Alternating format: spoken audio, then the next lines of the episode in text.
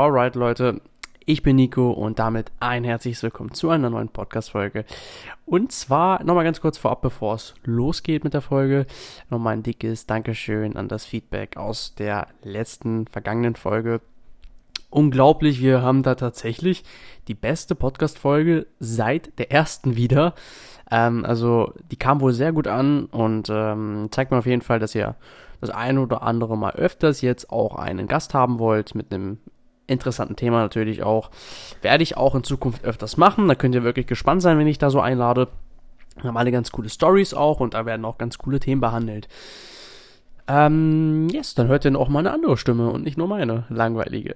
Nein, Spaß. Auf jeden Fall, ähm, yes, wenn ihr noch mal eine bestimmte Person vielleicht sehen wollt oder sowas, könnt ihr mir einfach mal auf Instagram zum Beispiel schreiben. Nico Ta Nico.H0 zum Beispiel, da äh, könnt ihr äh, mir halt jederzeit schreiben, wenn ihr da irgendwie einen Wunsch habt ähm, und oder auch vielleicht ein bestimmtes Thema sehen wollt. So, und das heutige Thema ist ein ganz bestimmtes und auch ein ernstzunehmendes, ne? Ähm, und zwar das Thema äh, Wettkampfdiät und einfach die Folgen einer Wettkampfdiät. Wettkampfvorbereitung ist was Schönes, sage ich mal irgendwo auch. Also ich meine, es ist cool, äh, wirklich in der Topform zu sein, dieses Ziel zu haben.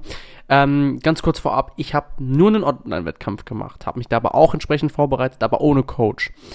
Und musste dafür halt auch entwässern und alles. Und habe dafür auch eine längere Vorbereitung gehabt. Dementsprechend noch mein Training angepasst und alles. Und natürlich war ich jetzt nicht vor Ort auf der Bühne, das ist aber auch noch geplant.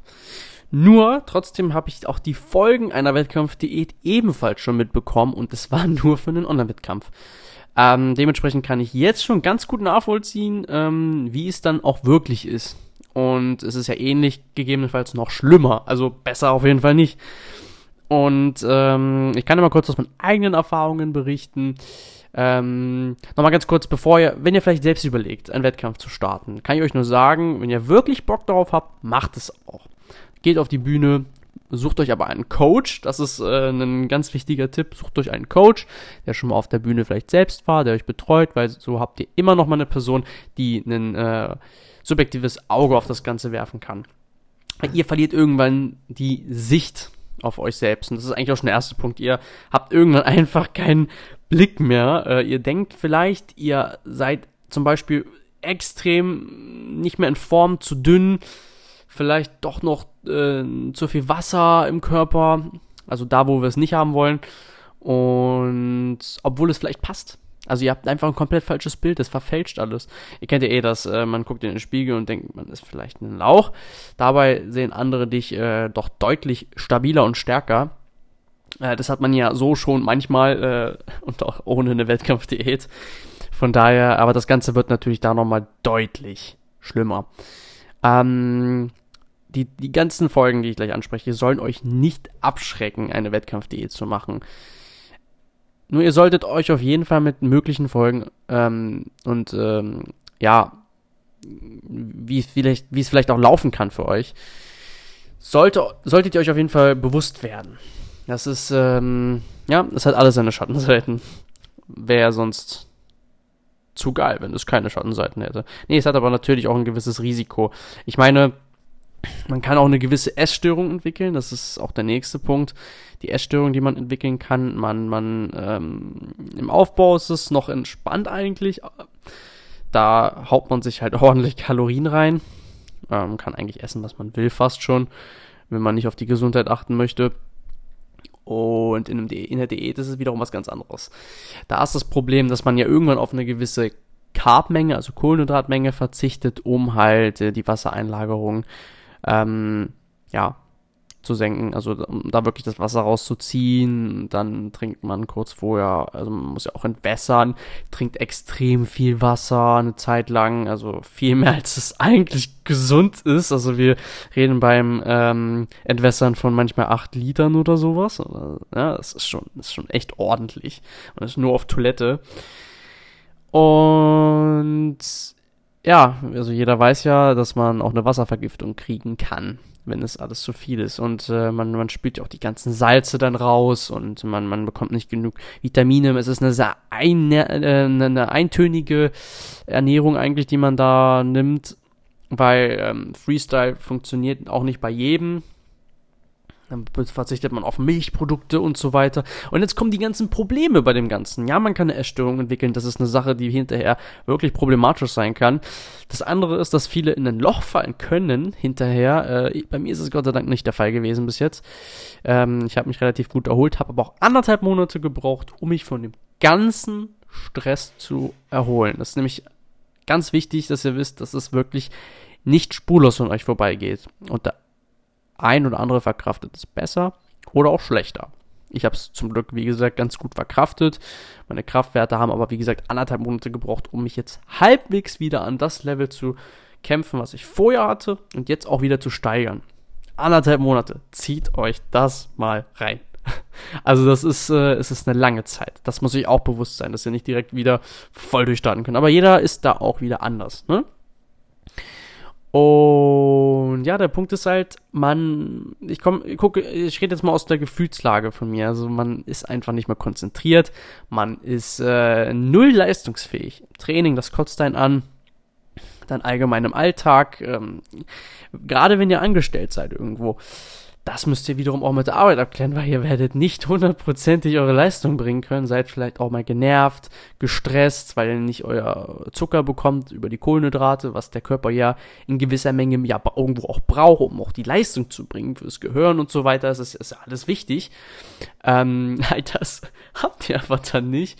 Ähm, und das ist, ähm, ihr nehmt das Essen auch alles anders wahr. Ihr habt vielleicht Arbeitskollegen, die, die ziehen sich vielleicht einen Döner rein oder so und es riecht so lecker und ihr nehmt die Gerüche ganz anders wahr.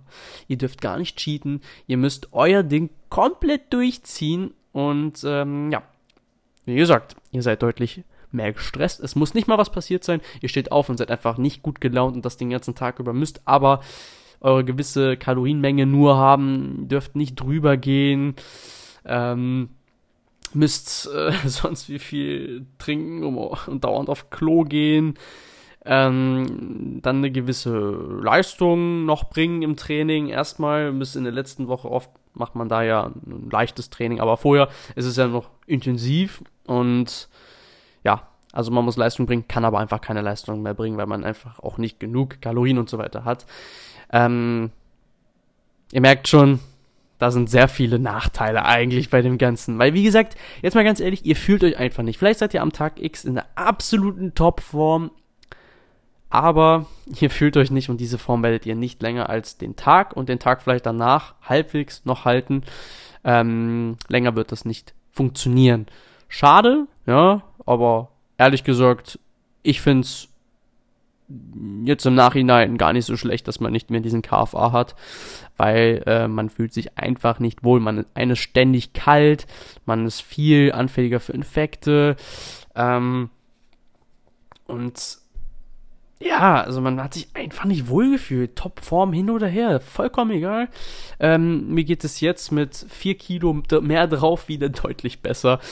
Ähm, da bin ich zwar nicht ganz so ganz so shredded. Viele werden jetzt sagen, du bist doch trotzdem shredded. Aber da bin ich zufrieden mit. Also alles, was weniger ist, ähm, das würde ich nicht gerne halten wollen. Da bin ich wirklich, wirklich ganz ehrlich zu euch. Überlegt euch das gut und diese Folgen solltet ihr auf jeden Fall im Hinterkopf haben.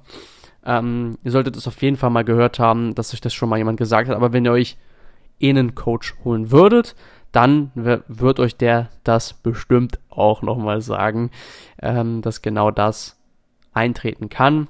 Aber lasst euch da wirklich an die Hand nehmen. Ähm, ihr gebt eine gewisse Verantwortung irgendwo auch ab. Ihr müsst euch um gewisse Sachen halt nicht mehr kümmern. Zum Beispiel, ihr macht regelmäßige Formchecks und der Coach kann dann äh, entsprechend äh, die Kalorien für euch anpassen und die ganzen Makronährstoffe. Und ja, das ist alleine weil ich die Vor Vorbereitung ja wirklich alleine gemacht habe, sehr schwierig, weil wie gesagt, man ja das, tja, man es nicht mehr objektiv betrachten kann. Entweder äh, zu positiv oder halt auch einfach, dass man gar nicht mehr weiß, ist das jetzt noch eine Topform, ich fühle mich einfach nicht mehr gut. Und ja, es ist halt, es sind halt, ja, es, ist, es sind irgendwie viele Widersprüche zu, zum, zum, zum, zum Thema eigentlich ja wirklich einen guten, gesunden Fitness ne? und ein gut, gutes Körpergefühl. Aber Ähm, deswegen, ja, das solltet ihr auf jeden Fall einmal gehört haben. Ich habe, wie gesagt, anderthalb Monate gebraucht, um halbwegs wieder klarzukommen. Und ja, war auf jeden Fall aber trotzdem eine sehr geile Erfahrung, muss ich sagen. Und auch wenn es noch nicht wirklich auf der Bühne war, das ist trotzdem aber noch geplant. Das möchte ich einmal nochmal durchziehen, vielleicht einmal nochmal, aber dann in zwei Jahren wirklich einmal richtig vorbereitet mit einem Coach und so dahin gehen, auf der Bühne, dann auch wieder mit äh, Zuschauern. Am besten einmal abräumen und dann würde ich aber auch aufhören, mit auf die Bühne zu gehen. Da bin ich ganz ehrlich zu euch. Aber einmal müsst, möchte ich wirklich mal auf der Bühne stehen und ja, wirklich mal meine absolute Bestform präsentieren. Das war's dann aber auch, finde ich. Also, ähm, ich möchte es einmal wirklich gemacht haben und je nachdem, wie die Reise dann ausgeht, super oder auch nicht, gucken. Ähm, ja, und dann wieder auf das gesunde Training und so fokussieren.